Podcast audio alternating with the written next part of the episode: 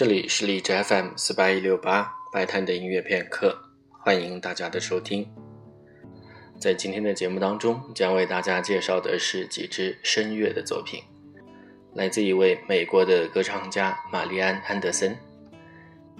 这位玛丽安·安德森，她是一位黑人的女低音歌唱家，同时她也被誉为是二十世纪最伟大的歌唱家之一。他于一八九七年出生于美国费城，一九九三年才去世，也可以说是一位世纪老人了。从他的演唱曲目上来看，他的曲库是非常丰富的，一方面包含了一些歌剧的选段。那么，他的录音当中有多尼采蒂的意大利语的歌剧，也有圣桑所写的法语歌剧。但是，根据一些资料的显示，安德森并没有参加过歌剧的演出，因为他认为自己没有接受过专业的表演训练，所以他就只能演唱而不进行表演。比较少见的一次演出，那么他是以音乐会的形式来进行歌剧的表演。就是不上妆，然后也不用歌剧专门的服装，而是以一种演唱的形式，单纯演唱会的形式来进行表演的。那么，除了他所演唱的意大利语还有法语的歌剧选段以外，他还唱了很多的德语的艺术歌曲，比如说像舒伯特、像舒曼的。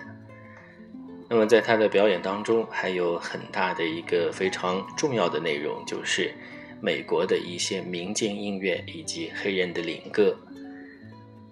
黑人灵歌这种形式的话，它主要就是由在美洲的黑人发展出来的，现在已经单独作为一种音乐的类别。那么这样一种音乐，它产生的背景就是，当时在美洲大陆的黑奴，他们对基督教的这个思想接受程度比较高。在十八世纪的时候，在美国就已经有六万多的黑奴进行了这个受洗。那么，像黑奴比较集中的一些南方的一些州，他们会有一种传教形式，就是在野外进行露营，那么同时由牧师进行布道，然后他们最后会有很多的合唱，那么唱的内容很多都选自英文版的圣经。演唱的这些歌曲，从曲调上来讲，一部分属于赞美诗，另一部分则融合了很多黑人音乐的一些特点。其实这样讲起来也比较抽象，但是如果有人看过以前的美国电影《修女也疯狂》，那么对里面的那个合唱的那个段落就应该会印象非常深刻。实际上，那个就是一个非常标准的通过黑人灵歌的这种形式。一方面达到了传教的目的，另外也可以把它视作是一种集体的娱乐活动。这位安德森女士，因为她的年代比较久，所以他也是第一位能够登上大都会歌剧院进行表演的黑人音乐家。同时，也由于他在美国的肤色问题，所以他在三十年代的一次演出还受到了一些组织的抵制。